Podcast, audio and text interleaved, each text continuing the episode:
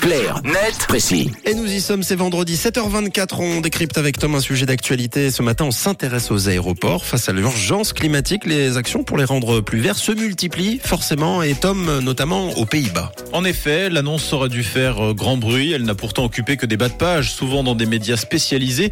Au début du mois, le directeur de l'aéroport d'Amsterdam a tapé du poing sur la table et a décrété vouloir en finir avec les jets privés et les vols de nuit sur son tarmac d'ici 2025 ou au plus tard 2026. On parle ici quand même du deuxième aéroport de l'Union européenne après Roissy à Paris.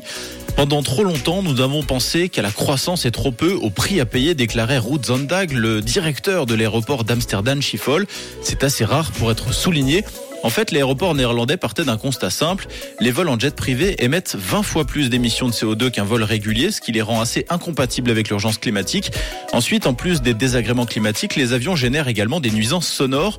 Mettre fin au trafic de jets privés ainsi qu'aux vols de nuit permettrait donc de supprimer l'équivalent de 100 000 vols par année, soit quasiment un cinquième du trafic annuel, et du même coup de calmer les tensions avec les associations de défense de riverains vous vous en doutez, l'annonce a davantage plu aux militants écologistes qu'aux acteurs du transport aérien. De grandes compagnies aériennes dont KLM, Delta et EasyJet ont intenté une action en justice contre le gouvernement néerlandais pour protester contre cette mesure. Elles ont obtenu gain de cause. Le tribunal a estimé qu'il y avait eu un problème de procédure lors de la consultation des parties prenantes. Et l'Union européenne tente également à sa manière d'être un petit peu plus écolo. Oui, alors c'est moins radical qu'à Amsterdam, mais la solution est intéressante quand même. Cette semaine, l'Union européenne et les différents aéroports du continent se sont mis d'accord pour imposer un taux minimum de carburant vert pour les avions au départ de l'Europe. En l'occurrence, l'accord prévoit que les carburants disponibles dans les aéroports comptent au moins 2% de carburant aérien durable en 2025 dans leur composition. Alors qu'est-ce qu'on entend par carburant aérien durable?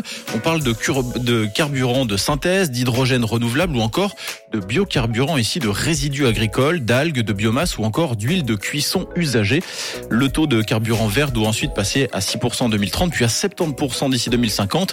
Cette loi, à elle seule, doit permettre de réduire d'environ deux tiers les émissions de CO2 du transport européen d'ici 2050. Le trafic aérien qui représente aujourd'hui 4% des émissions européennes de gaz à effet de serre. Et en Suisse Alors, en Suisse, les initiatives ne manquent pas, les passages à l'acte un peu plus. Rappelons-nous seulement que la taxe sur les billets d'avion faisait partie de la loi sur le CO2, loi qui a été rejetée par le peuple en juin 2021. Alors c'est vrai qu'il est difficile de s'auto-sanctionner, petite décision, grosse conséquence. La Suisse étant l'un des pays au monde où les habitants voyagent le plus en avion avec près de 9000 km par année en moyenne. L'humanité gémit à demi écrasée sous le poids des progrès qu'elle a fait, disait le philosophe Henri Bergson. C'est vrai. En réalité, l'avenir de la planète est en jeu, mais surtout entre les mains d'une poignée de gens. Dans une étude parue en 2018 dans le Guardian, on apprenait que les grands voyageurs représentaient seulement 1% de la population mondiale, mais ont causé la moitié des émissions de carbone de l'aviation. À l'inverse, on estime que la part de la population mondiale qui n'a jamais pris l'avion se situe entre 80 et 89%. Merci Tom euh, Clairnet précis que vous retrouvez euh, au sol tous les matins à 7h20 et en podcast sur rouge.ch. Ce sera en fin d'émission 7h28, c'est vendredi.